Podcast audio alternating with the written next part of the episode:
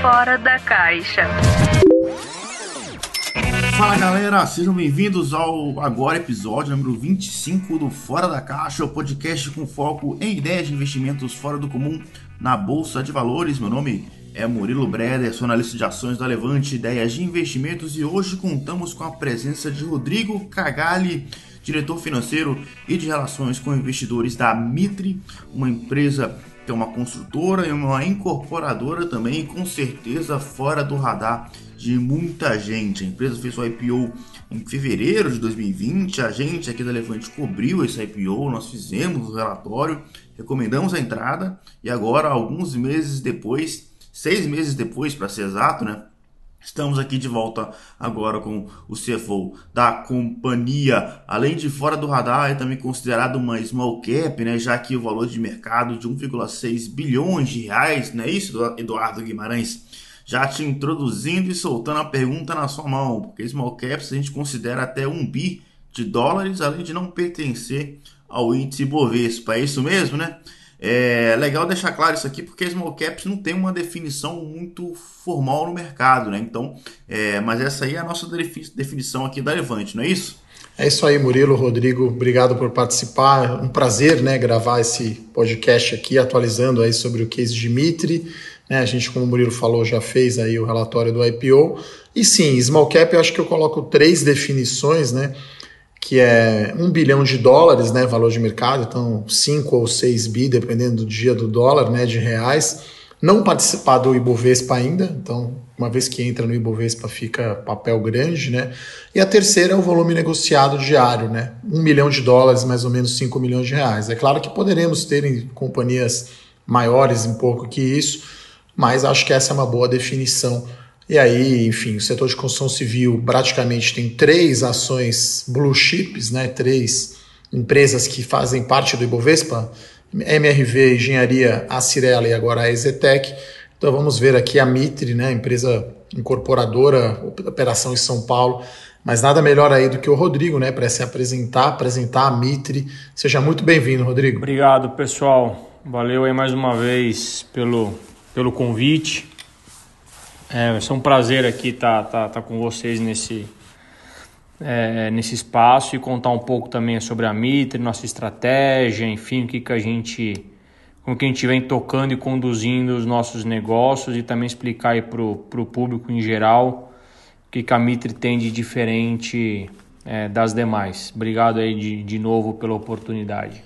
Boa. Vamos começar do, vamos começar do começo então, né, o, o Rodrigo? Explicar o que, que é a Mitre para o cara que ainda não conhece a empresa, tá, é uma empresa de construção civil, mas é uma construtora, que talvez esse é mais fácil de entender o que faz, né? Mas uma incorporadora talvez não seja tão claro assim, né? A Mitre é os dois ao mesmo tempo. Talvez se você puder explicar o foco de atuação da companhia, se é média, baixa renda, a diferença de corporação com construção, eu acho que vai ficar mais claro para o nosso ouvinte aqui de que empresa estamos falando. Vamos lá. É, é legal explicar porque de fato tem gente que não, não entende que, que é uma incorporadora de uma construtora. É, construtora é fácil de entender, como o próprio nome diz, constrói. Então é, é a empresa que vai lá e levanta o, o prédio e ponto. E é isso. A incorporadora é a empresa que prospecta o terreno, vai atrás do terreno, procura um terreno, acha o terreno, negocia, compra o terreno desenvolve um projeto em cima daquele terreno, é, leva o projeto para a prefeitura e aprova é, aquele projeto.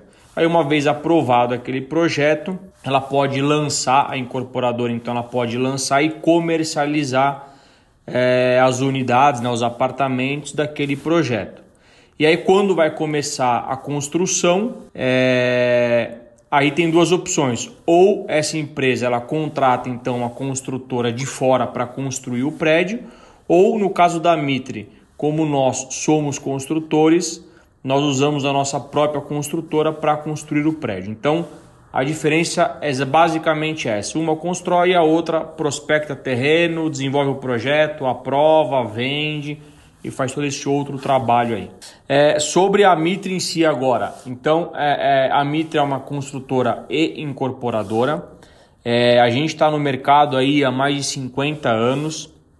é uma empresa familiar, ela começou com a, tá, hoje está na terceira geração da família, mas muito embora seja uma empresa familiar, é, o capital e tem um controle familiar, porém é uma empresa 100% profissionalizada. Então, o que é muito legal de dizer é que a Mitre vem nos últimos anos é, é, é, com essa gestão corporativa muito forte, assim, com uma gestão bastante profissional. Então a Mitre já é uma empresa profissionalizada, a gente atua no mercado de São Paulo apenas, capital. É, então hoje todos os nossos empreendimentos estão é, na São, em São Paulo capital e o nosso foco ele é de média e média alta renda. Então a gente sempre foi uma empresa que atuou na média e média alta renda e continuamos com essa com essa estratégia. Vender apartamentos entre dois, três dormitórios, focando principalmente no público final, ou seja, aquele cara que separou, aquele cara que vai ter um filho, aquele cara que casou, é o cara que de fato está comprando um imóvel para moradia. Obviamente que temos investidores que compram os nossos imóveis, mas o nosso principal público consumidor é o consumidor final. E aí, em termos de mercado de atuação, Rodrigo, então a gente está falando, eu costumo dividir né, o setor de construção civil entre baixa renda com exposição ao programa habitacional Minha Casa Minha Vida e média e alta renda. Né? Então a Mitre, construtora, né, incorporadora no mercado de São Paulo, né, região metropolitana de São Paulo, no segmento de média e alta renda. Então, se você puder falar um pouquinho das, das duas né, principais linhas aí de produtos e falar um pouquinho aí como é a Mitre né, em termos geográficos, em termos de produto. Vamos lá. Aí nessa estratégia de atuar com o pessoal, então com o público de média e média alta renda, a Mitre acabou é, criando aí é, duas linhas de produto. Então, hoje a gente tem uma linha que chama é, Raízes, que é a linha voltada para média renda, e a linha House, que é a linha voltada para média alta renda. E aí como que a gente separa o que é uma média renda e uma média alta renda? Basicamente pelo valor de venda do metro quadrado. Então, nas regiões em que a gente consegue praticar um preço de metro quadrado entre 6.500, 7.000 reais até 9.000 reais o metro quadrado, a gente chama de linha raízes. E nas regiões em que a gente pratica um preço de mais ou menos 10 mil reais até 15, 16, 17 mil reais o metro quadrado, a gente chama da linha house. Então, a média renda vai de 6,5 a 9 mil metro quadrado e a linha de média alta renda vai de 10 mil a seus 16, 17 mil o metro quadrado. E aí, obviamente que, então, dado isso daí, é, com a linha raiz a gente acaba atuando é, em regiões um pouco mais periféricas, né? Porque aí eu vou conseguir praticar esse preço de metro quadrado. E a linha house a gente acaba atuando em bairros um pouco mais consolidados, digamos assim, que são bairros mais concorridos, e aí a gente vai atuar nesse, nessa outra faixa de preço. Então, só para separar, essas são as nossas uh, duas linhas, como já dito, nas, em São Paulo, capital. Boa! Não, eu ia falar, né, Murilo, para o Rodrigo se apresentar, né, é, um pouco, porque assim, você já trabalhava no setor de construção civil, enfim, né, porque esse é um setor que tem uma contabilidade diferente, quer dizer, uma coisa, o setor de real estate, aí, imobiliário, é bem específico, né? Eu mesmo já cobri esse setor há muito tempo, mas para quem está ouvindo, você puder então falar um pouquinho a sua trajetória aí até chegar a ser o diretor financeiro e de relações com investidores da Mitre, que fez também o IPO, né? Depois a gente vai falar um pouco aí como foi esse processo aí de IPO da Mitre. É, bacana. Então, Eduardo, eu tô na Mitre há oito anos, então já tô aqui há bastante tempo. E é muito gratificante, muito bacana, porque quando eu vim, eu vim para a Mitre, é, eu vi um outro momento da companhia, enfim, né, era uma empresa é, é, bem menor, enfim. Então eu pude acompanhar aí todo esse crescimento e, e, a estratégia sendo colocada em prática até o momento do, do IPO. Então foi, foi, foi bem gratificante.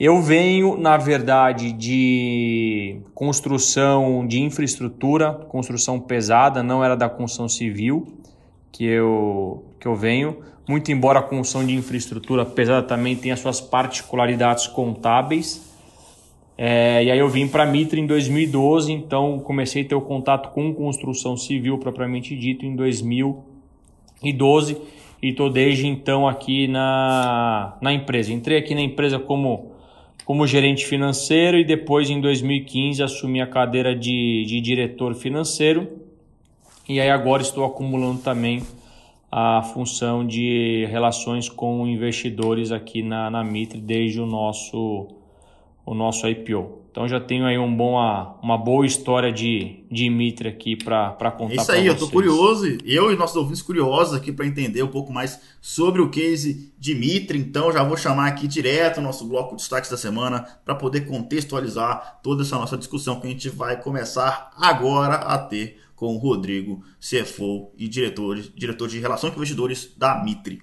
Esse é o bloco Destaques da Semana. Destaques da semana. Nosso posicionamento inicial era de que o movimento da retomada do setor de construção civil não seria afetado diretamente pelo vírus. Isso era lá em fevereiro, veio março e o vírus veio com tudo no Brasil, né? Para surpresa de muita gente, praticamente de todo mundo, acho que quase ninguém imaginava que né, o Brasil chegaria nesta situação de contágio, de contaminação, de vários meses de isolamento, de quarentena. O ciclo de construção civil é longo, ele vem de cinco anos seguidos ele, do PIB negativo, né? E foi o ano de 2019 que marcou essa virada no setor, né? Com o primeiro PIB positivo após anos desastrosos ali na economia brasileira. A demanda natural por habitação, seja pelos casamentos, nascimentos, divórcios, enfim, é, e o repensar da própria moradia mesmo, agora pelo isolamento social, ajudam, né, mas nada representa um empurrão tão forte no crédito imobiliário quanto a redução das taxas de juros. Né? A gente continua com uma visão bem positiva com o setor de construção civil, a pandemia veio, as obras não pararam, pelo contrário, agora né, o setor de construção civil ainda mais fortalecido, né, especialmente ali a gente continua gostando daquelas companhias que têm atuação na região metropolitana de São Paulo, né, com foco de média e alta renda, como a Cirela, Zetec, Trisul, Iven, Elbor e, claro, a Mitre, que está aqui representada pelo Rodrigo. Né, acho que o próprio fundador da MRV, Rubens Menin, fez uma, falou uma frase que né, eu acho que o Eduardo Guimarães concorda e eu também concordo com ela, né? Que é, falando que ele nunca antes, nos seus 40 anos, né, 40 e poucos anos de construção civil, viu um momento macro tão favorável quanto este para a construção. Né? Realmente a queda dos juros é, impacta diretamente no parcelamento, ali, no financiamento do imóvel, então está cabendo no bolso de cada vez mais brasileiros. Né? O brasileiro que já gostava de imóveis vai gostar ainda mais, né? uma taxa Selic 2% ao ano, uma ampla oferta de crédito imobiliário e o efeito pós-pandemia de valorizar a moradia de qualidade de vida. Este é o cenário em que nós estamos. Né? Resumindo tudo isso que eu acabei de falar, Chegou março, assustou muita gente, mas na verdade né, a construção civil está saindo ainda mais fortalecida de todo este momento. É, é isso tudo mesmo, Rodrigo? Realmente é, você está sentindo aí que a venda de imóveis está aquecida, né? Contextualizando, a gente está no final aqui de agosto, eu não sei né, em que momento você, meu caro ouvinte, está escutando esse podcast, né? Mas às vezes está escutando já há algum tempo passado, mas para contextualizar, estamos no final de agosto, enquanto essa gravação está ocorrendo. Né? As vendas retomaram com força mesmo, o brasileiro, né, os juros caindo, é, afetou o apetite apetite do brasileiro para conseguir financiar cada vez mais imóveis? Como é que está essa percepção de vendas aí do lado de vocês da Mitre? Então, Murilo, é, tudo que você narrou aí a gente de fato é, vem percebendo e concordo também com a fala do, do, do Rubens da MRV. É, quando começou a pandemia, eu acho que não só o nosso setor, mas qualquer setor aí se assustou naturalmente, né? E, e, e todo mundo é, no começo achou que ia ser um desastre e o mundo ia virar de, de ponta cabeça, ia ficar de pernas para o ar. Felizmente, não foi o que, o que, o que aconteceu para o nosso setor de incorporação e construção. As obras não pararam, o que foi muito bom. Ajudou a manter, na verdade, também um emprego, né? Porque o nosso setor de construção civil emprega muita gente no país. Então foi muito legal assim as obras não terem parado. E, e é legal aqui abrir um parênteses para fazer aqui uma, uma, é, uma menção aí às, às associações todas, tá? Então, desde a Abrainc, que é a Associação Brasileira dos Incorporadores, Secov, Sinduscom, Sintracom, enfim, todos os sindicatos aí envolvidos na construção civil, seja dos trabalhadores ou seja os sindicatos que representam as empresas, todos se uniram, criaram protocolos super rígidos para que as obras não parassem é, em conjunto aí com, com o governo. Enfim, a gente conseguiu ter bastante sucesso, as obras não pararam. A gente é, vem monitorando desde o final de março, semanalmente, todas as obras das empresas filiadas é, é, ao longo desse período para monitorar a situação dos nossos trabalhadores e, e felizmente assim a gente teve um, um, um, índice muito, muito baixo de pessoas infectadas e de, e de pessoas que, que acabaram infelizmente é, é, tendo óbito. Então foi um trabalho muito bem feito e que continua sendo muito bem feito, tá? Só vale, acho que essa esse parênteses aí para mostrar que o setor é, é, conseguiu trabalhar bastante nesse momento né, de pandemia, enfim, mais, mais complicado. Mas voltando então aqui à parte, à parte das vendas. Felizmente o setor for, foi bem, o segundo trimestre, né, que foi de abril a junho, ou seja, foi o período ali, o pico da, da, da pandemia, onde tudo né, aconteceu, a gente ligava a televisão e o rádio só falava em pandemia, Covid, morte, aquela coisa toda. É, surpreendentemente, o setor foi, foi muito bem. A Mitre, falando da Mitre que a gente vendeu bastante no, no, no segundo trimestre, a gente teve uma, uma velocidade de vendas de 30%. Que, que, como que é medido isso? A gente pega o quanto que a gente tinha disponível para vender, né? A gente pega o quanto que a gente vendeu dividido por quanto a gente tinha disponível é, para vender.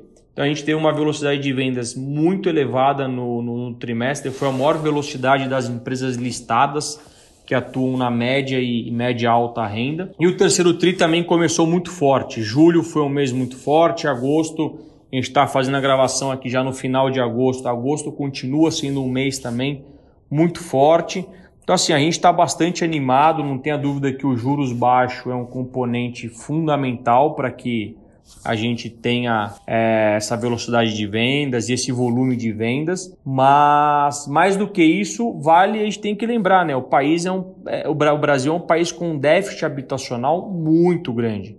A gente tem um déficit habitacional de 8 milhões de moradias. É, vale lembrar que a gente, o Brasil, em 2016 até 2018, 2019, estava é, é, numa crise bastante severa, né? O nosso PIB em 2016 ele caiu lá quase 4%, enfim. Então a gente também vem de um, de um mercado fraco, em que, em que não estava se vendendo muito imóvel. Então, o que, que acontece? Você criou uma demanda reprimida por imóvel, né? As pessoas tiveram que postergar a, aquele sonho em ter a, a sua moradia, a sua casa própria. E agora, muito embora a gente tenha aí uma situação de crise por conta do Covid, como os juros é muito baixo, as pessoas também começam a ver que é uma oportunidade delas voltarem a adquirir é, o tão, a tão sonhada moradia própria, sua casa própria. Então eu acho que a demanda reprimida, junto com os juros muito baixos, é, é, vem, vem proporcionando aí esse momento bastante interessante para o nosso mercado é, de incorporação e construção. Então, o recado aí que a gente está tá bastante animado.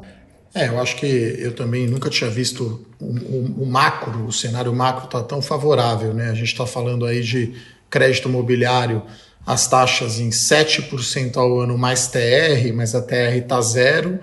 Então a gente está falando aí de um, muita família, né? muita gente elegível aí podendo ter renda para comprar o imóvel financiado, 30 anos então, esse é um ponto. Outro ponto, taxa de Selic, taxa de juros em 2%.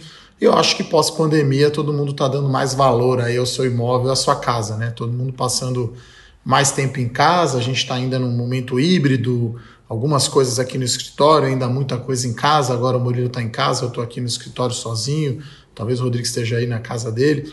Então, acho que o brasileiro que já gostava de imóveis, na minha opinião, vai gostar ainda mais. E aí a gente está vendo aí tá, um boom, né? Vamos dizer assim, um crescimento muito forte de lançamento. Acho que houve um período aí muito ruim com, a, com o fechamento dos estandes de venda em abril e maio, que acho que foram os piores momentos. E acho que de lá para cá e, e, terceiro tri a tendência é um aquecimento, né, Rodrigo? Você está falando aí de, de, de, vendas né, indo muito bem, né, os lançamentos sendo muito bem vendidos e um crescimento né, de volume de lançamento. Né? Normalmente a gente já tem o, terceiro, o quarto tri do ano, geralmente já é o mais forte. Nesse ano, mais ainda. Né? É, não tenho, não tenho dúvidas. Né? O, o mercado como um todo teve um primeiro semestre pensando em lançamentos fraco, né? porque é, a gente teve boa parte do semestre atingido aí pelos fechamentos dos estandes, o que para nós é muito ruim, né? Lançar um projeto com stand fechado tudo mais. Então, o segundo semestre é, é, é, um, é um período que promete uma, uma onda bastante boa de lançamentos. Né? A Mitra que a gente já lançou em julho é um projeto, é o Raízes Freguesia do O, 120 milhões de VGV. A gente vendeu no lançamento 36%, hoje ele, enfim, está é, tá praticamente 45% vendido. É, a gente lançou na semana retrasada a primeira torre do Raízes Tucuruvi. É, vendemos 81% no lançamento e hoje ele está quase 100% vendido. E nesse final de semana passado agora, é, 22 de agosto, a gente lançou House Perdizes, é um produto de 180 milhões de VGV, um produto grande e surpreendentemente vendemos 62% no final de semana de lançamento. Então, assim, é, é, é, um volume de venda bastante alto, é um volume de venda é, é, é seme, muito semelhante ou é, é, é até maior em alguns casos do que pré-pandemia. Então, assim, os lançamentos estão respondendo muito bem. O, o, o, as vendas de estoque continuam também bastante aceleradas. Então, o cenário está bastante bom. assim. A gente está bastante otimista e o quarto TRI a gente vai lançar mais produtos. né? Então, assim, no, no todo, a gente está bastante otimista com, com o, o cenário. E eu não tenho dúvidas que, que o, o, setor nosso como um todo vai experimentar, espero eu que continue assim, um momento muito favorável é, é, pelos próximos anos. Né? Aí, obviamente, eu não sou especialista, mas economicamente falando, a gente vê aí uma tendência né, de, da, da, da taxa de juros se manter em patamares mais baixos por um período mais longo, e isso daí é um vetor fundamental para o nosso setor. Assim. Então, a gente está bastante otimista, vai lançar mais projetos esse ano, é, ajudando o desenvolvimento do país, emprego, enfim. Então, é, tem muito trabalho pela frente aqui ainda. O ano, o ano na, na verdade, o ano para a gente está só começando, né?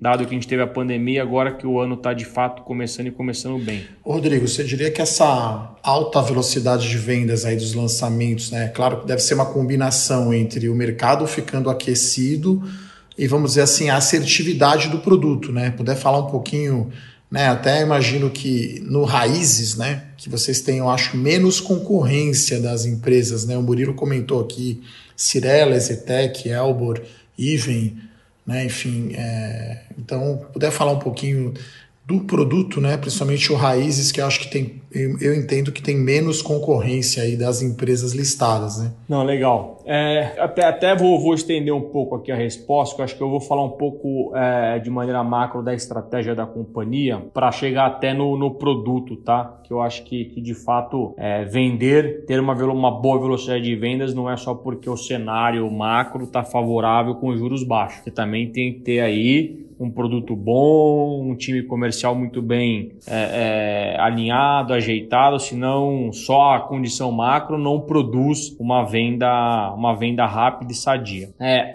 então, assim, a gente, a gente, tem, tem uma estratégia dentro da, da companhia, acho que a coisa que é uma das coisas mais, assim, mais legal dentro da nossa companhia é que a gente tem uma, uma partnership, na verdade. O que é uma partnership? A gente tem aqui um, um, um, grupo de sócios é, é, na empresa que não são sócios controladores, são executivos que também são sócios da empresa. Então, no, antes do IPO, nós éramos em 13 sócios e hoje nós somos em 21. Nós trouxemos mais oito sócios júniores, que a gente chama, então o pessoal ali mais coordenador, gerentes, pessoal um pouco mais júnior, mas também já convidamos mais oito pessoas para serem sócias da companhia. E o porquê que isso é legal? Porque o nosso setor ele é de médio e longo prazo. Entre eu comprar um terreno e eu entregar o, o projeto propriamente dito, a gente leva aí de 5 a 6 anos, quando não mais, quando o projeto demora para se aprovar e tudo mais. Então, é, é, você ter 21 donos olhando o seu negócio diariamente, no detalhe do detalhe, isso faz muita diferença dentro da, da, do nosso setor. Né? Então, isso daí assim é um ingrediente muito bacana da, da, da nossa empresa. Eu acho que ele responde muito por que a gente consegue ter um sucesso de vendas é, mesmo no momento de pandemia e tudo mais. Antes da pandemia, pré-pandemia, a nossa velocidade de vendas era de 80%. Então a gente sempre praticou velocidade de vendas é, é muito elevada. Então eu acho que esse é um componente fundamental. E o porquê disso? Porque a gente é uma empresa voltada para rentabilidade, né? Então o nosso acionista tem que ganhar dinheiro. Se o nosso acionista não ganha dinheiro, a gente também não ganha dinheiro como executivo e como sócio da companhia. Então, é um alinhamento de interesse muito forte. E com isso a gente consegue produzir esses resultados excepcionais. É, é, e aí, falando das linhas especificamente, ela está muito em linha com essa estratégia como um todo. Que é o que? A gente tem duas linhas muito bem definidas de, de produto a gente é, foca uma empresa muito voltada para produto. Nosso slogan aqui não é vender um apartamento, e sim um novo estilo de vida para os nossos clientes. É isso que a gente se propõe a, a, a fazer. Parece muito clichê eu falar isso daqui. Ah, a gente vende um novo estilo de vida tal. Todo mundo, na verdade, vai tentar vender, vai falar isso. Mas de fato a gente entrega. É, eu convido aqui quem está nos escutando a entrar no nosso site, e, e, e ver principalmente os produtos da linha raízes. É, é, que vocês verão que eu poderia pegar aquele produto, transportar ele e colocar ele no Itaim, numa região nobre de São Paulo, que ele estaria ótimo para ser vendido dentro do, do, do, do Itaim. É, é, e a gente consegue lançar um produto desse em regiões menos favorecidas. Então, é um produto que transforma a região. Ele é um produto é é, é, é, é, que, que valoriza a região e que faz com que as pessoas daquela região queiram morar lá, queiram adquirir um raízes, porque de fato a gente vai mudar o estilo de vida, a gente vai trazer uma qualidade de vida para essa pessoa que talvez ela nunca imaginou que ela pudesse ter. Então, a linha Raízes é uma linha que a gente gosta muito. A gente já tem uma expertise em trabalhar nessa linha há anos, então não foi ontem que a gente começou, assim, a gente sempre trabalhou é, é, bastante, bastante nessa linha. E aí você vai me perguntar, mas por que, que você não vê uma concorrência nessa linha tão grande? Porque não é óbvio, né, Eduardo? Assim, vender um apartamento a 7 mil reais o metro quadrado, mantendo a mesma margem que eu mantenho que eu tenho vendendo um apartamento a 15 mil reais o um metro quadrado, você precisa ter um know-how de construção, você precisa ter um know-how de venda, porque o cliente que compra esse produto é diferente de um, de um cliente que paga um milhão e meio, um milhão num outro apartamento da linha House. É, o time comercial que vende também é diferente. Comprar terreno é diferente, né? Eu comprar um terreno numa, no, no, no no Freguesia, por exemplo, que eu, que eu citei agora há pouco, foi um terreno que a gente teve que formar lá 10 casinhas, né? Casinha por casinha, cada casinha com as suas características. Então, existe todo um know-how que, que não é simples. Por isso que a concorrência é, ela é baixa nessa linha raiz e é uma linha que a gente aposta e gosta muito, assim, que de fato ela transforma é, a região em que quando a gente chega com esse produto lá. Ô Rodrigo, você diria que o fora da caixa aí, né, até para usar o nome do nosso podcast, é a localização e o projeto, né? Quer dizer, você está em lugares com projetos oferecendo aí um ótimo valor, né, um custo-benefício, né, o custo por metro quadrado versus o que você oferece, diferente aí então das, da maioria das empresas que atuam nesse segmento. Eu diria que é exatamente isso. A gente atua na linha raízes, principalmente na linha raízes, num numa região em que a, nossa principal concorrência é o Minha Casa Minha Vida. Então, quando a gente chega com um produto em que, eu, em que eu vendo um pouquinho mais caro só do que o Minha Casa Minha Vida, mas que eu entrego um, uma qualidade é, é, e itens, né, assim, de área comum, de planta, muito superior, isso daí transforma, o cara não tem a dúvida, o cliente ele analisa e fala, pô, se eu consigo comprar, eu prefiro comprar esse produto porque de fato vai mudar a minha vida. É... Então isso daí é transformacional. E obviamente a localização. Né? Em geral, os projetos da linha, todos os nossos projetos, na verdade, seja qual, qual for a linha, eles sempre estão muito próximos à linha do metrô. Assim, eu diria que nunca eles nunca estão mais do que um quilômetro da, de uma estação de metrô. Mas os da linha raízes, principalmente, eles estão muito próximos, assim, em geral a, a 200, 300 metros, quando não muro com muro com a linha do com uma estação do metrô. E que isso daí também ajuda muito, né? Quem é de São Paulo é, sabe muito bem quando você mora num bairro um pouco mais periférico, o quanto de tempo você perde é, no trânsito. Então, você morar do lado de uma estação do metrô é, muda demais a vida daquela pessoa. A mobilidade é um é um dos vetores assim principais da, da linha raiz, junto, não tenha dúvida, com o produto também. É, e fica, fica a dica e o convite para os nossos ouvintes e investidores que, que, são de São Paulo, porque a Mitre está em São Paulo, né? Se você estiver do lado ali de uma obra, de uma construção da Mitre e quiser brincar de ser analista, dar uma passada lá, conhecer, ver se o produto é isso tudo mesmo, né? que o Rodrigo acabou de falar aqui. Fica o convite aí. É, então, é, é muito legal, assim, realmente a gente, analista, né, a gente tenta sempre gastar sola de sapato e conhecer a empresa de verdade. Claro que agora, nesse período de quarentena, as coisas... Murilo, só, só me permite aqui, até, até você falando, fica a dica, que eu até, só para fazer aqui, eu vou trazer um indicador que mostra a qualidade do nosso produto, tá?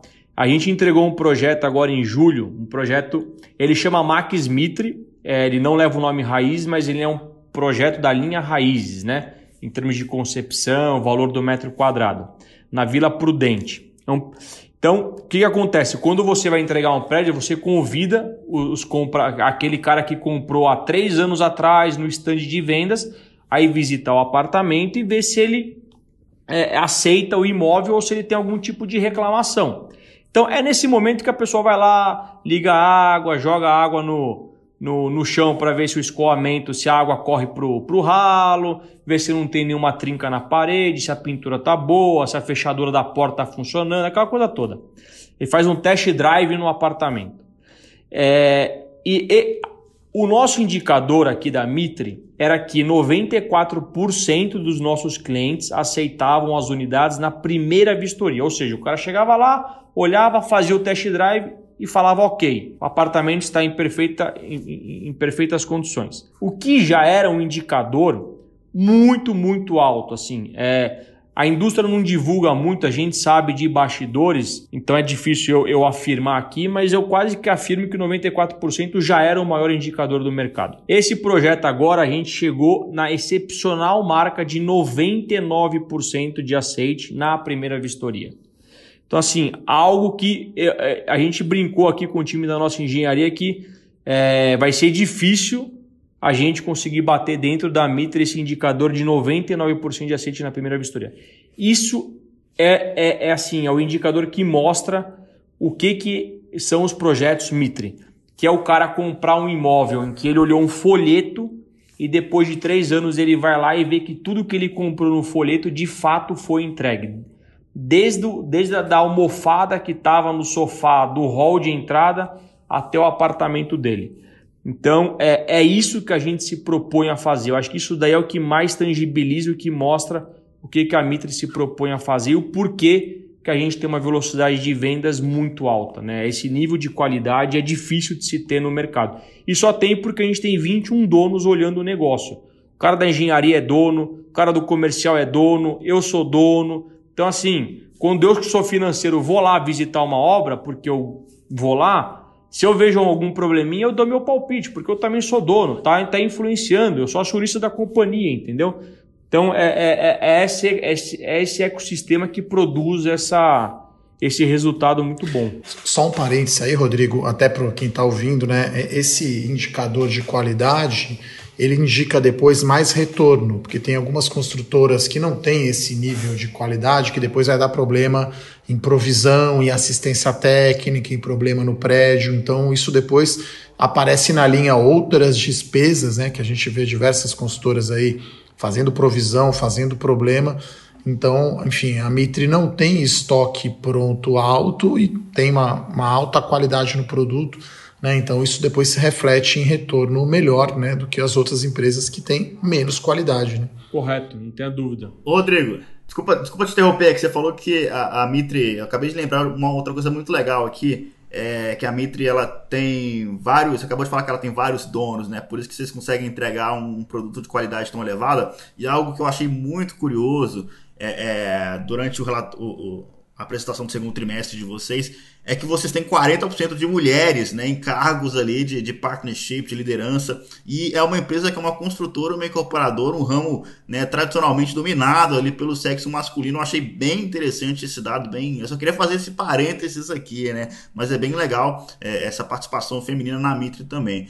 Enfim, eu queria até mudar de assunto agora, porque é o seguinte, eu queria saber o que, que mudou, na verdade, no cotidiano, cotidiano operacional da companhia com a chegada do coronavírus. Né? Eu, por exemplo, sei de uma iniciativa bem legal que vocês têm de vendas digitais, que é a Mitre Vendas. Então, se você pudesse aqui explicar para a gente como é que funciona esse Mitre Vendas, ou também outras iniciativas que vocês tiveram, e se alguma delas vai ficar, né? Se vocês gostaram e vão continuar com ela é, depois que as coisas voltarem ao normal, entre parênteses, né? Porque a gente já não sabe mais que normal é esse, é difícil falar, mas enfim, né? O que, que mudou no cotidiano com a chegada do coronavírus? É, é, essa é uma, uma pergunta bacana e é legal de comentar. Na verdade, assim, a Mitra é uma empresa que, que sempre tentou pensar um pouco adiante.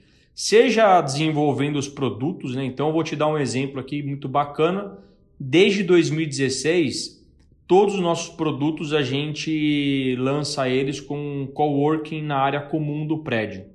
Que é o quê? Porque o cara, um cara é um profissional liberal, né? Precisa o cara que trabalha de casa, alguma coisa assim. Então a gente começou a fazer coworking nos nossos prédios, que estão na área comum, tem lá uma sala de reunião, uma estação de trabalho, impressora, televisão para ele fazer uma projeção, se ele precisa receber alguém fazer uma reunião, os nossos prédios, nossos prédios desde 2016. Então, a gente é uma empresa que sempre procurou pensar um pouco à frente. A gente vem entregando já, já ah, desde 2018, quando a gente vem lançando os prédios, vem colocando é, tomada de carro elétrico nos nossos empreendimentos. Então também algo que no futuro não tem a menor sombra de dúvida que, que, que, que vai estar tá na moda. Então a gente procura pensar sempre um pouco à frente. E pensando também na empresa não é diferente. Tanto é que é, a gente sempre veio pensando assim para se, se tornar uma empresa mais digital, seja para vender o apartamento, seja para o cliente como experiência. Então, é, é, é, muito embora a gente tenha agora tido essa pandemia toda e o mundo ficou mais digital ainda, a gente felizmente já era uma empresa bastante digital. Então, a Mitre Vendas é a nossa imobiliária própria, nossa, desde 2014 a gente tem a Mitre Vendas.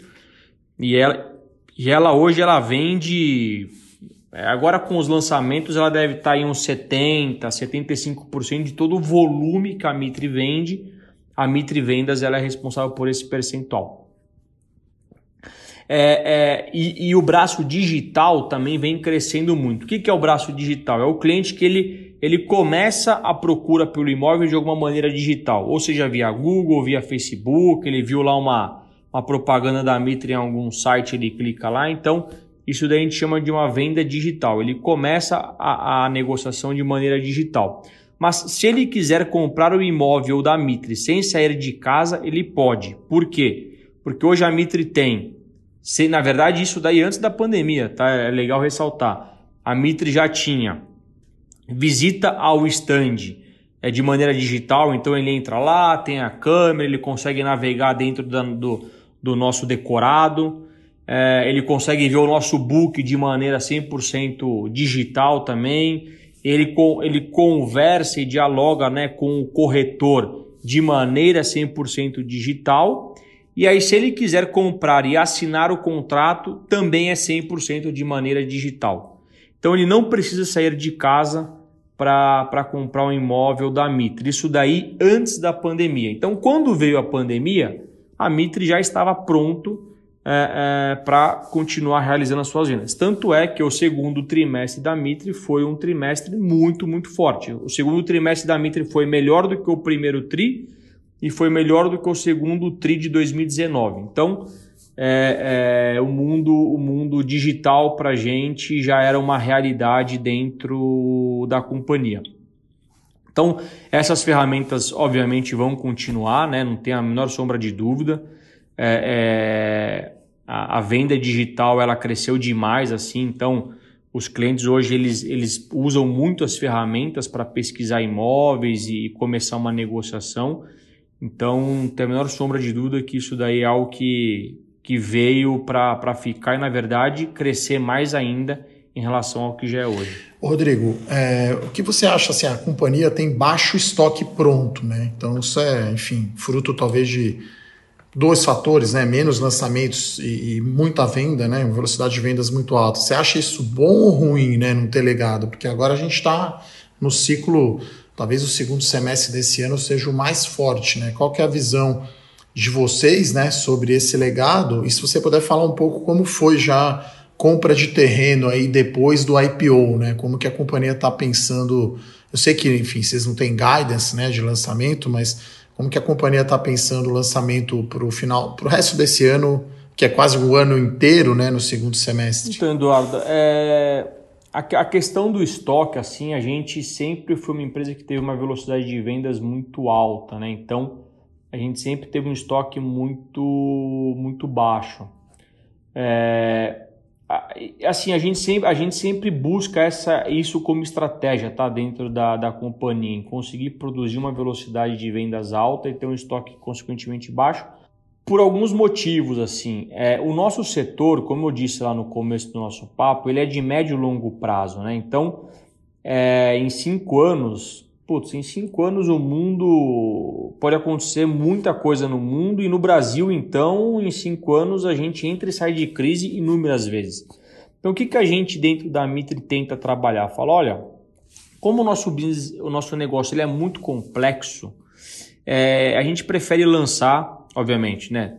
Conseguir ter uma boa velocidade de vendas é, é, e aí, entre aspas, resolver aquele produto e daí eu consigo ir para um próximo produto tranquilo, sabendo que aquele produto que eu acabei de lançar já está bem vendido, resolvido e vida que segue.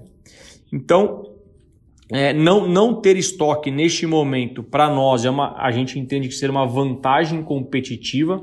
Por quê? Porque me permite olhar daqui para frente. Então, quando eu falo, por exemplo, a gente hoje é 24 de agosto, até hoje a gente lançou em 30 dias 333 milhões de reais e vendemos na média 55%. Ou seja, o meu estoque que eu comecei o, segundo, o terceiro trimestre foi de 85 milhões. Digamos que eu não vendi nada. Se eu vendi 50% de 330, eu vendi aí 165 milhões. Então, o meu estoque que era de 85, hoje ele já é de 250 milhões de reais. É, porque eu lancei e já, já criei um pouco de estoque. Se esse meu estoque de 85 milhões fosse de 500, 600 milhões de reais, o que já era grande ia ficar maior ainda. E aí, estoque alto começa a te trazer um outro trabalho. Por quê? Porque quando ele, se, ele está pronto, pior ainda, porque tem custo de IPTU, de manutenção, água, luz, tudo mais. E quando ele não está pronto, ele começa a me trazer um outro problema, que é o que? Eu preciso começar a ter um time de marketing focado em vender aquele estoque. Eu preciso ter um time comercial focado em vender aquele tipo de, de, de produto, entendeu?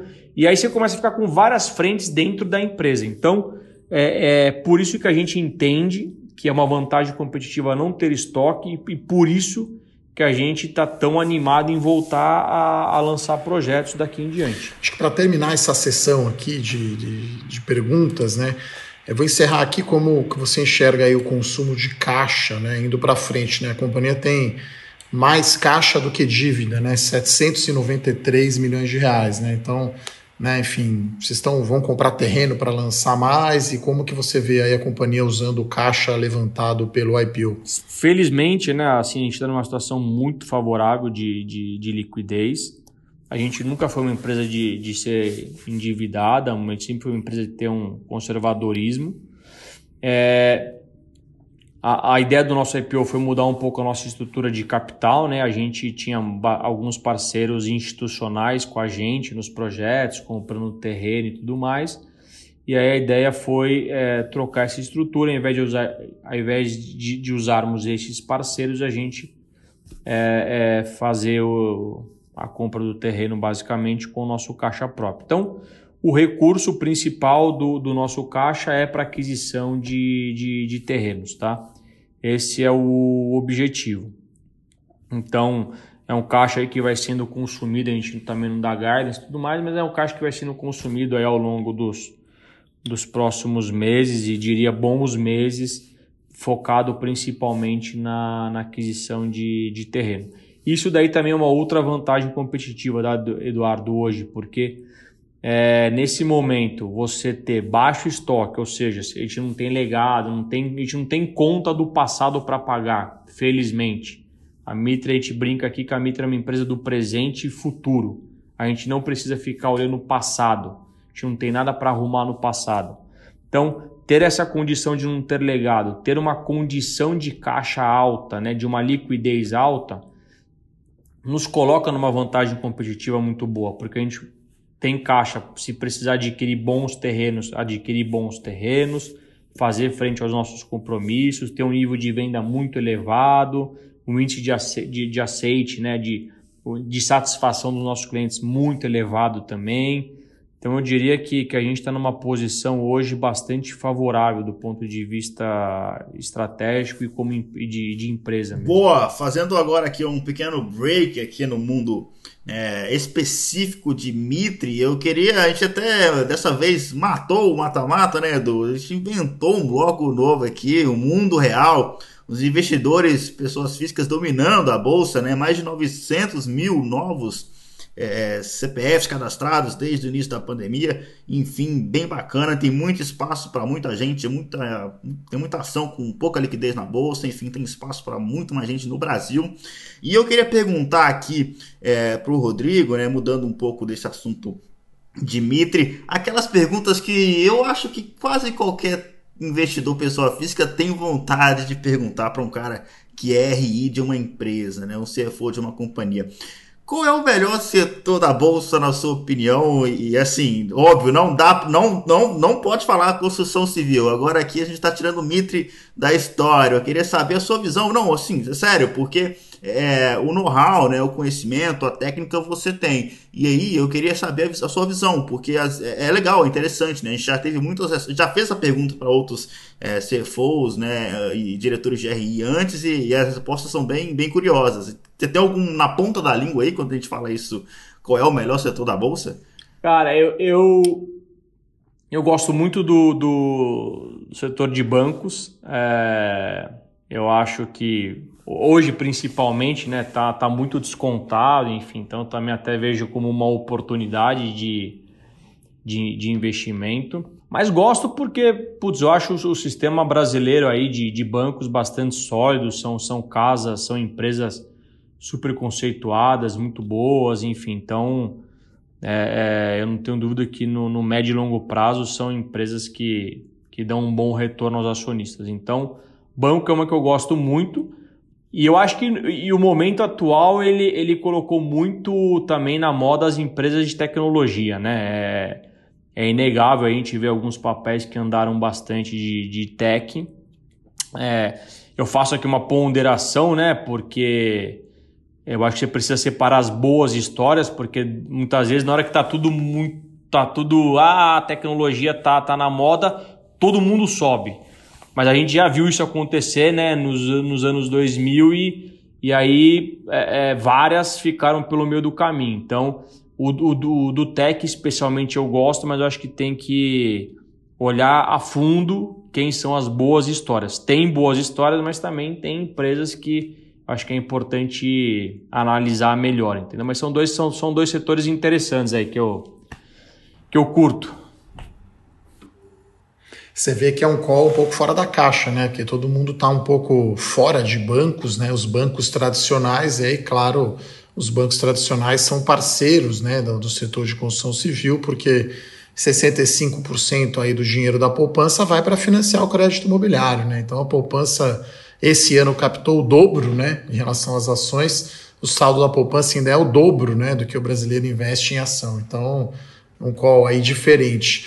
Aproveitando essa linha, né, se puder falar um pouco aí a sua experiência pessoal, né, Rodrigo, nesse processo de IPO, quer dizer, né, como foi aí foram as reuniões e enfim, como está sendo agora o contato? A gente imagina que a Mitre deve ter um grande, uma grande base também de acionista pessoa física, né? Faz um pouco esse, fala um pouco desse processo aí, como foi ali no, no mundo real, né? Reuniões e depois o contato aí com os acionistas. Cara, Eduardo, é legal contar um pouco aí os, os bastidores, porque acho que a grande parte da população aí que investe em bolsa não tem noção do que, que é um processo de IPO, né? E é um processo putz, super bacana do ponto de vista pessoal, profissional, né? É, é super enriquecedor, mas é de um trabalho absurdo, assim, muito, muito intenso, assim. É de um é, é, eu te falo que durante os quatro meses, basicamente, assim, que, que, que rolou o nosso o nosso IPO, foram os quatro meses que eu menos vi minha família, minha, minha esposa e minhas filhas, assim. Eu, eram madrugadas e madrugadas é, adentro, é, mas, cara, uma satisfação pessoal muito legal, assim, é, ainda mais eu que estou na empresa há oito anos, é legal você ver essa construção toda, né, e, e chegar nesse momento que é um dos, não sei se talvez o maior momento da, da, da empresa de abrir o capital. Então, foi muito bacana. É, reuniões diversas, assim, é, muitas, muitas reuniões. É, em, eu diria que de novembro até final de janeiro, é, dia sim, dia não, até mais, na verdade, fazendo reunião das 8 da manhã às 8 da noite, sem parar um minuto, assim é, viagens, né? Ainda o mundo não estava com esse. Muito embora ainda eu sou mais conservador, eu acho que esse negócio de ficar fazendo só reunião por, por vídeo otimiza tempo, mas acho que é importante você ter o contato também pessoal. Então, mas lá não tinha nada desse negócio de vídeo fazer por Zoom. Então, muitas viagens também para fora do país, visitando investidor, enfim, é, dormindo cada dia literalmente num lugar, quando não dormindo no avião, chegando no, nos lugares e fazendo reunião logo cedo. Então, é um trabalho bastante desgastante, mas que é muito gratificante. Felizmente, o nosso IPO teve um sucesso bastante é, é, forte, né? A gente saiu no, no, topo da faixa, com uma demanda é, bastante alta, então a gente, a gente teve uma demanda alta e mesmo no topo da faixa. A demanda de pessoa física, falando especificamente, foi muito alta também, né? No, no, no caso do IPO, é, a gente destina lá 10% do volume para pessoa física é, é, e, o, e, a demanda foi muito elevada, então foi um processo bastante bacana. É, é, a, a, gente saiu com uma base de pessoa física na ordem de mais ou menos 6 mil CPFs e em pouco mais aí de seis meses de, de bolsa a gente quase que triplicou a nossa base de pessoas físicas. Então hoje a gente já está batendo aí 16 mil uh, CPFs na nossa base. Então foi um crescimento bastante bacana. É, é, muito legal, na verdade, também ter, ter esse público na, na nossa base. Eu acho que pô, um público é, mostrou uma força né, de liquidez muito, muito forte. Enfim, então também a gente está tá, tá contente com esse nosso crescimento né, com essa base de pessoa física. Só apertar uma tecla SAP aqui para quem está ouvindo, né? No IPO sempre vem uma faixa de preço, né? Então tem um valor mínimo, um valor máximo. Então, o Rodrigo mencionou aí, foi 19,30, é isso, Rodrigo, a faixa do preço do IPO? A gente saiu, a gente saiu a 19,30, era o topo da faixa. Exatamente. E aproveitando esse gancho, né, você tem hoje 16 mil aí acionistas, pessoas físicas, juntando agora a nossa audiência do podcast aí, talvez mais gente acompanhando a Mitre. Quais, Espero que sim. Quais são as iniciativas aí que a área de RI, né, de relações com investidores da companhia, está fazendo, além de estar tá gravando, obviamente, com a gente aqui, obrigado. Que iniciativas que você está fazendo para atender aí, para acessar as pessoas físicas? É, assim, a gente primeiro procura ter um, um RI bastante atuante, né? Então, eu não sei se alguém aqui que está nos escutando já teve a oportunidade de, de de acessar o nosso time de RI, é, mas a gente sempre está bastante disponível, então a gente não deixa de responder nenhum e-mail sem exceção. Então acho que o primeiro é ter um time de RI bastante engajado e disponível. É, o segundo a gente tem feito, a gente tem procurado fazer bastante é, é lives, enfim, é, gravações como a, essa de vocês, também com outras casas que acabam cobrindo pessoas físicas, enfim. Então, para acessar o maior número possível de, de, de pessoas físicas. A gente até estava tendo hoje, eu até estava tendo uma reunião hoje com o meu time é, para a gente começar um trabalho mais ativo ainda nas nossas mídias sociais, Facebook, Instagram, é, LinkedIn, enfim, para para ter divulgações mais recorrentes, falando mais a linguagem do investidor pessoa física também. Enfim, então são, são essas ações que a gente vem procurando implementar aí para estar tá próximo do, do público em geral. É, e aqui a gente faz um depoimento, né, Murilo? A gente, enfim, depois do IPO, depois do resultado, fizemos um call lá, né? Até o Silgian estiver ouvindo aí, que é o RI lá, junto com o Rodrigo. Então, realmente a equipe acessível né, a, enfim, não só a casa de análise como a Levante, mas também investidores, pessoas físicas, né, Murilo? É, esses 16 mil pessoas físicas aí da, que são acionistas da Mitre, com certeza eu acho que tem um, dedinho ali de levante no meio, né? A gente acompanhou desde o IPO, fez um relatório, igual o Edu falou, depois fizemos um call com depois do IPO, a gente acompanhou o resultado, né? Os resultados trimestrais da Mitre, e agora a gente está gravando esse podcast. Muita gente acha que a análise, né, é um, é um, um, é um negócio discreto, né? Você faz o relatório ali, está analisado, está feito, você não precisa mudar. Pelo contrário, a gente fala isso, fala isso com o Edu todo dia, né? Todo dia atualizando, melhorando o modelo, melhorando a análise, conversando com as companhias, é um negócio que é contínuo, né? Você nunca tá, tá nunca tá 100%, né? Você vai melhorando cada vez mais, enfim. E um negócio bom, né, que, que, que essa pandemia trouxe, pelo lado positivo, pelo menos, é o avanço do lado digital, né? Uh, os RIs bem mais acessíveis, bem mais, é, enfim. E algo que eu já falava muito para, né, quando as pessoas me perguntavam assim, ah, Murilo, eu quero aprender a investir por conta própria, analisar a empresa por conta própria. E algo que eu sempre encorajei as pessoas foram, foram a ir atrás do RI mesmo, né, mandar e-mail, ligar, é, discutir com os caras, porque às vezes é uma dúvida que você tem e o RI ele te responde às vezes prontamente, né, e, e enfim, e aí e você consegue tomar sua decisão é, de uma forma bem, bem legal. Enfim, parabéns pelo trabalho aí da, da Mitre, do Rodrigo, enfim. Tá feito esse bloco aqui do mundo real. Agora vamos para o nosso tradicional bloco Vida Fora do Condado. Eu quero saber se o Rodrigo, né, como, que, como que ele cuida ali da família, como que ele descansa, o que ele lê, o que ele assiste. O Rodrigo, pessoa física, esse é o bloco Vida Fora do Condado vida fora do condado. Então, Rodrigo, como é que é? Conta um pouco pra gente aqui da sua rotina, né? Você é um cara mais família, você é um cara que é mais caseiro, pratica esporte ou, ou, ou gosta de ficar lendo? Como é que é a sua rotina, mais ou menos, ali? Fora do escritório, né? Agora a gente não tá falando mais aqui com o Rodrigo CFO, o diretor de RI, mas sim o Rodrigo Cagali, pessoa física, né? Brasileiro como todos nós. é... Cara, eu sou um cara mais caseiro, né? Então, tenho, tenho duas filhinhas aí, então eu gosto de ficar com elas, curti-las é, no meu tempo, no meu tempo livre.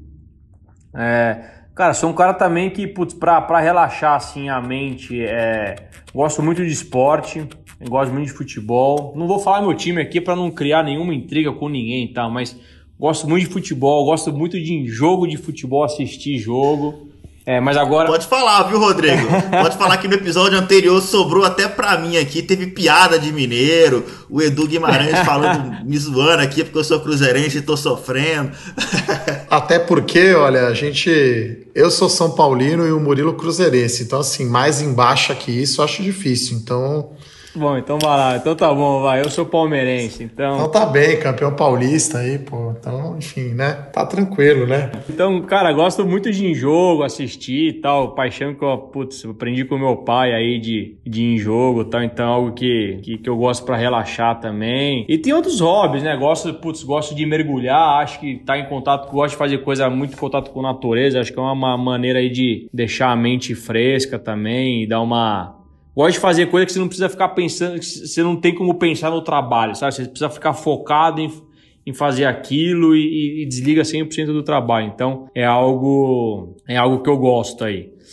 Que lugar que você vai para espairar, espairar essa mente aí na natureza, que você falou que você gosta de. Enfim, dá, porque às vezes é, essa dica aqui a gente fala de livro, de filme, mas acho que essa aqui é a primeira vez no podcast. Uma dica de viagem, de lugar pro cara aí, pro nosso ouvinte aqui, o lugar que o Rodrigo vai e ele, enfim, não pensa o trabalho. Cara, com certeza no meio, no meio da, da no meio do seu da, da audiência vai ter cara que mergulha, não tem a menor sombra de dúvida que vai acabar encontrando alguém. Cara, é. Bom, eu fico aqui em São, né, aqui em São Paulo. São Paulo não tem praia, mas é, a gente tem um lugar muito especial aqui que chama Laje de Santos, que é em Santos.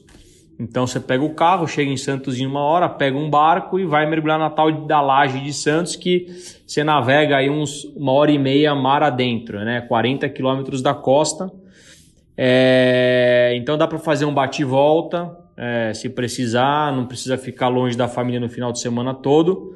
E, e, e tá entre aí uns dos melhores lugares do Brasil para se mergulhar, por incrível que pareça, assim, é um lugar é, muito, muito legal. Então, quando, dá, quando é bate e volta, é isso. Quando eu consigo escapar e com férias alguma coisa, aí Nordeste tem muito ponto legal de mergulho, litoral do Rio de Janeiro tem muito ponto legal de mergulho também. Então, é um lugar aí que eu, que eu fujo para dar uma, uma esquecida do, do trabalho. Ô, Rodrigo, é mergulho com cilindro assim profundidade é, ou é só. É, é porque Não, aí é um outro mas... mundo, né? Você tem que ter uma disciplina, aí tudo lá embaixo é mais lento e muito calmo, imagino, né? Então deve ser é. bem relaxante mesmo, né? É. Não, é legal assim, Eduardo, porque é um, é um esporte que que ele, que ele traz também, fazendo um paralelo, ele ajuda muito no, no mundo profissional, porque é um esporte que você precisa ter uma disciplina, você precisa treinar é, é, bastante, você precisa ser calmo, é, enfim, ser muito concentrado para fazer esse tipo de esporte, né? Eu não posso ficar debaixo d'água pensando no preço da ação, porque é a minha vida que está em jogo debaixo d'água. Então, você precisa ser muito focado.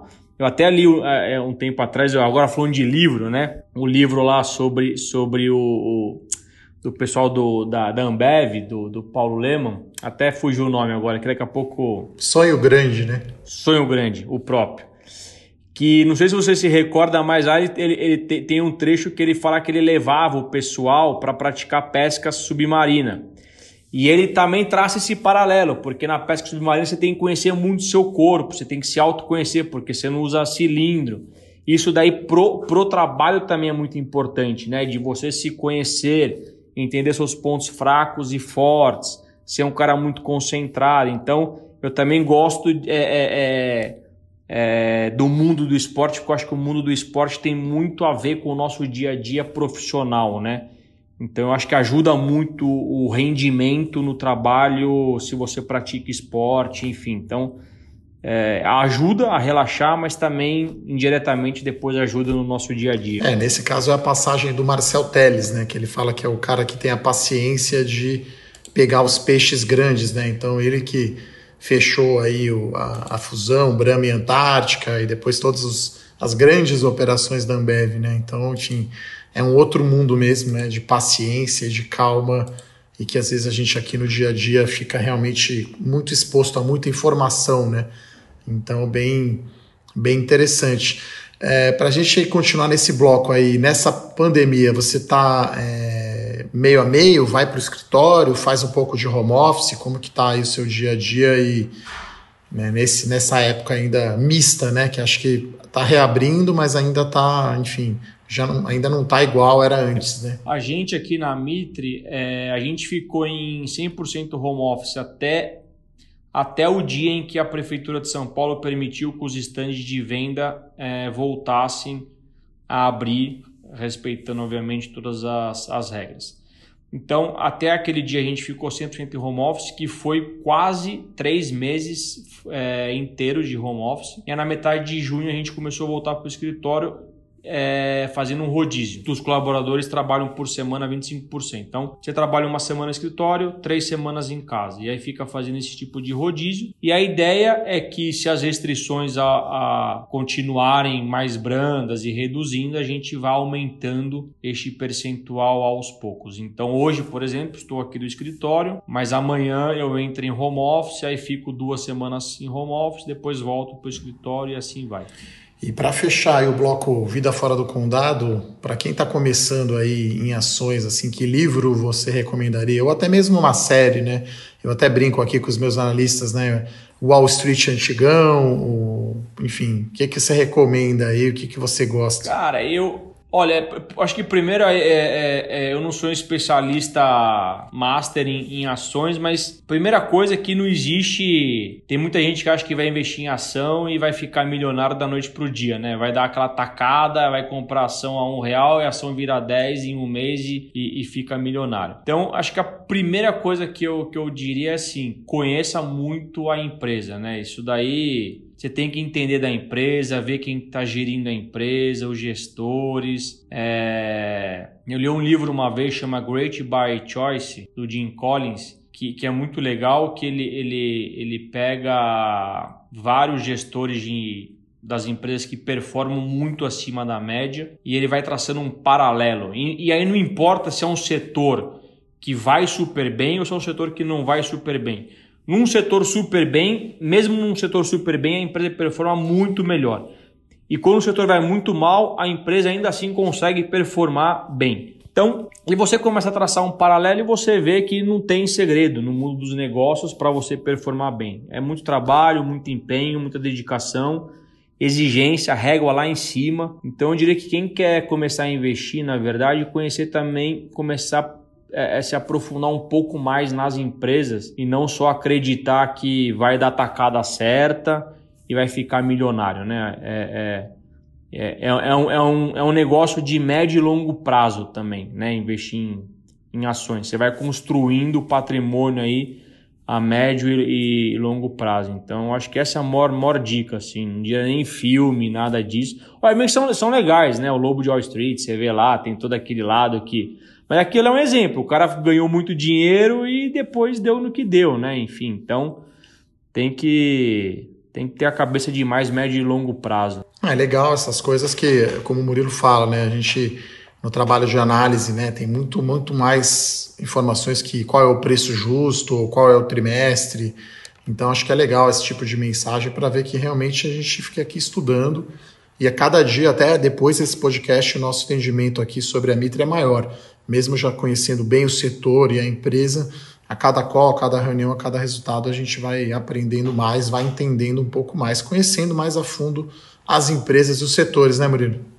É isso aí. E assim, estou muito satisfeito com esse bloco. É, quando ele falou de mergulho ali, ele matou três em um, né? Que ele falou de esporte, de livro, citou o Sonho Grande ali, enfim, um livraço, recomendo a todos que leiam. Ainda falou a recomendação de viagem ainda, e no final voltou a falar de um livro do Jim Collins, é, que inclusive no episódio número 23, o Arizaneta do Brasil Capital falou do Jim Collins também, mas falou de outro livro, né, falou de Good to Great, se eu salvo engano, acho que é esse livro que, ele, que o Arizaneta falou, e agora outro livro do Jim Collins aqui, surgindo no nosso podcast. Enfim, partiu agora call fora da caixa, vamos voltar a falar aqui de é, Mitre e o que o nosso investidor, nossos ouvintes querem saber aqui desse call fora da caixa. O ciclo tá só começando, né? Construção civil, ciclo longo, 5, 6 anos. E por que, que a Mitre vai ser a grande vencedora desse ciclo que está apenas começando? Esse é o bloco Call Fora da Caixa.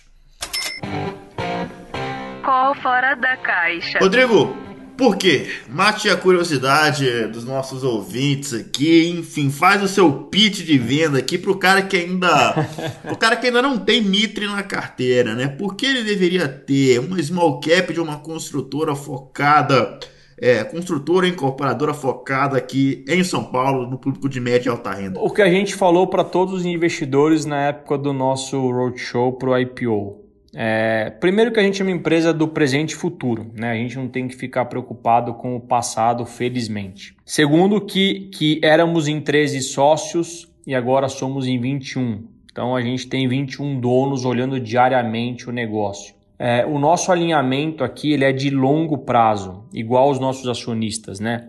É, é só legal pontuar que no IPO, é, dos 13 sócios, os 13 já tinham alguma posição, alguns mais, outros menos, mas já tinham alguma posição na Mitre no, antes do IPO. E nenhum dos sócios, nem o, nem o sócio controlador executivo, no caso do nosso CEO Fabrício Mitre, ninguém vendeu nenhuma ação no IPO. Muito pelo contrário, a gente renovou o nosso lockup. O que é o lockup? É o período que a gente fica é, impossibilitado de negociar as nossas ações. A gente renovou este período por mais cinco anos. Então, é, isso daí eu acho que é a maior mensagem que eu passo por que Mitre é, é, como investimento. assim porque de fato a gente está vivendo e respirando o Mitre 24 horas por dia. Nosso propósito é rentabilizar o nosso acionista, porque se eu não rentabilizar ele, eu, Rodrigo, não ganho dinheiro como pessoa física, como executivo também. É, é, seja, seja as ações que eu já tenho da Mitre, se elas não valorizarem, eu não valorizo o meu patrimônio,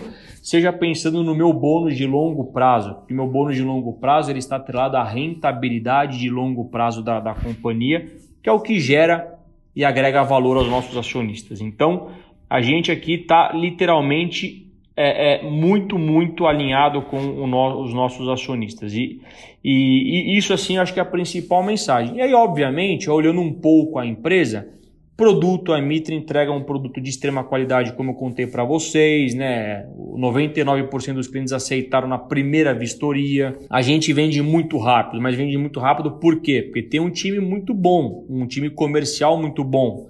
Mas vende muito rápido porque a gente faz um produto muito melhor do que a concorrência entrega naquele bairro. Eu convido aí todo mundo a visitar os nossos projetos, enfim, portas abertas vocês verão que a gente entrega um produto muito melhor do que a concorrência entrega. Por isso que também a gente vende mais rápido. A gente é uma empresa digital, a gente traz experiência para os nossos clientes, né?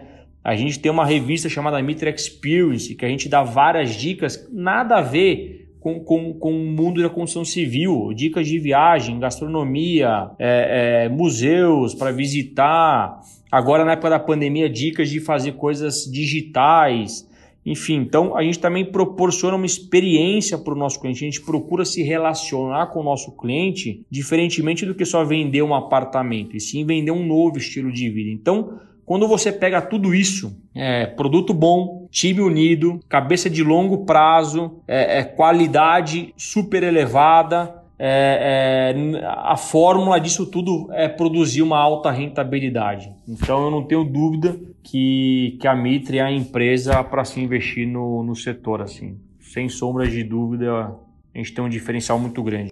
Ô Rodrigo, para fazer uma perguntinha aí, provocativa no bom sentido, né? Que, por que, que você acha que as ações então estão abaixo aí do preço do IPO e por que, que o mercado então não está enxergando né, essas qualidades, né? Quer dizer, você olhar aí o retorno que a companhia vai dar, o múltiplo dela, enfim, está descontado, né? Por que, que você acha que o, por que, que o mercado não está olhando, no caso da Mitre, que você falou aqui vários pontos, mas o que, que você acha que o mercado não está prestando a devida atenção no caso de Mitre? Bom, não tem, a dúvida que a queda né, foi muito por conta do, do Covid, né, quando a gente compara com o preço da IPO. Mas quando você compara hoje banana com banana, a Mitra ainda assim está descontada em relação é, aos seus pares, né? Olhando a, a, situação atual. Eu acho, Eduardo, que, que assim, é, um fato é que a Mitra é novata né, no, no, no mundo do mercado de capitais, então é, e, e, e, por que, que eu falo isso? Porque aquele investidor é, institucional que entrou com a gente no IPO que foi o cara diligente, que, que putz, veio na empresa, entrevistou vários executivos, que visitou os nossos estandes, é, entrevistou fornecedores da Mitre. Enfim, este cara que foi muito diligente na época do IPO e que entrou no IPO com a gente, a grande maioria destes fundos continuam na Mitre. Sendo que a grande maioria, inclusive, aumentou a participação que eles tinham em Mitre durante a pandemia, caiu muito o preço da ação, eles, eles aproveitaram para aumentar a participação. Então, assim, o, por que eu estou te falando isso? Porque o, o, cara que conhece muito a Mitre é um cara que está comprado com a companhia, é um cara que está, porque ele sabe que no longo prazo, no médio e longo prazo, a Mitre vai produzir rentabilidade. Então eu acho assim, o fato da gente ser ainda novato é, é algo que, que eu acho que, que pega um pouco, né? Não tenha, não tenho muita dúvida disso. A gente, como RI aqui, está fazendo calls, muito, muito call com o mercado como um todo, explicando é, toda essa nossa estratégia, mostrando que tudo aquilo que a gente vendeu lá no IPO, a gente está entregando agora. Então, se você pegar os nossos três lançamentos em 30 dias, com uma velocidade de vendas extrema, com uma qualidade de, na hora de entregar um produto super alto. Então, tudo aquilo que a gente vendeu é, a gente de fato está cumprindo, a gente está entregando. Então, eu não tenho dúvida que, que, que agora o mercado vai começar a entender é, que o que a gente vendeu não foi só um sonho, foi só um passado e que de fato a gente é capaz de entregar aquilo. Eu acho que naturalmente o preço da ação vai, vai, vai corrigir, né? É, eu, eu, eu vejo por essa ótica aí. Muito bom. Alguma mensagem final aí para para terminar aí o nosso bate-papo, papo bom passa rápido, né? Então, gostaria de agradecer aqui a presença do Rodrigo, né, da diretor financeiro de relações com investidores da Mitre, mais um CFO de companhia aí que a gente trouxe aqui, de uma empresa que a gente acompanha aí desde o IPO. O recado é que, bom, primeiro agradecer obviamente ao, ao convite, é, foi uma oportunidade legal e, e, quando você me fez a pergunta, né, o que que a pessoa, para quem está começando a investir em ação, que eu falei que é na minha visão, conhecer muito da empresa que você quer investir, porque para mim não existe retorno de curto, de curto prazo. É, eu acho que essa, foi uma oportunidade legal para mostrar para todo mundo o que, o que, que é e quem que é a Mitre, né? E mostrar que a gente é uma empresa muito alinhada é, no médio e longo prazo, e que eu não tenho dúvidas que a gente vai entregar resultado no médio e longo prazo. A gente entregou muito resultado nos últimos anos pré-IPO, sem exceção, e a gente vai continuar entregando. A prova acho que começou agora com esses três lançamentos em 30 dias, 330 milhões de VGV, 55% de vendas. É, é, eu não tenho dúvida que a gente vai continuar entregando esse resultado. A gente tem um modelo aí de, de sociedade bastante robusto, todo mundo, todo, todo mundo muito é, é alinhado e, e produtos diferenciados, atuação em regiões com menor concorrência, enfim, entregando algo que não se vê. Então, acho que quando você coloca tudo isso, daí começa a pontuar tudo isso, eu acho que é, é isso que vai fazer com que a Mitre continue tendo sucesso e aí, inegavelmente, a nossa ação vai subir, os nossos acionistas ficarão cada vez mais felizes, enfim. Então, é, é, esse o recado e também, obviamente, deixando todo o time, não só eu, mas todo o time aqui, o Jean, o Caio, o Stefano, que, que, que formam o time de RI à disposição de qualquer pessoa para entrar em contato, pode mandar e-mail, se cadastre no nosso mail lá para receber as notícias da Mitre também quando a gente faz algum comunicado, enfim, a gente deixa aqui as portas abertas para qualquer um se quiser acessar, nos acessar, estamos à disposição. E, obviamente, não só comprar ação, mas se alguém quiser também comprar apartamento imóvel, fiquem à vontade, entre no nosso site, veja os nossos produtos. São produtos excelentes, muito bem localizados, que se valorizam, enfim. Então, também fiquem à vontade, que serão muito bem-vindos, viu? Fazendo merchan aqui. Se for o diretor. É, e comercial. É, é, é, isso que eu ia falar. Se for o diretor de RI, se deixar, pega, pega, pega o chapéu do comercial também. Aproveitou aqui no final para fazer uma venda aqui. Mas enfim, muito obrigado, é, Rodrigo. Mais um missão cumprida aqui, mais uma empresa fora do da caixa, né? A gente já passou aqui Santos Brasil, Elbor, Sink, a Movida e agora Mitre, sem falar os gestores de fundos, né, que já passaram aqui por esse podcast. Então, se você está escutando esse podcast pela primeira vez, gostou do papo com o Mitre, sabe que tem várias outras companhias aqui para trás. Enfim, se você está escutando esse podcast, sabe de alguém que quer investir em construção civil e está querendo achar a empresa, a escolhida para ser investida, é, lembra de compartilhar esse episódio com ele, né? Estamos tá, fazendo esse trabalho tão bacana, educacional, totalmente gratuito. Estamos crescendo, nossos ouvintes cada vez né, é, nossos usuários ali cada vez maiores ali no Spotify e nas outras plataformas de streaming também. Mas enfim, muito obrigado, meu caro ouvinte, muito obrigado, Eduardo Guimarães, muito obrigado, Rodrigo, muito obrigado, um forte abraço, valeu, até mais. Valeu, pessoal, até a próxima. Obrigado, pessoal, até a próxima também, valeu. Fora da caixa.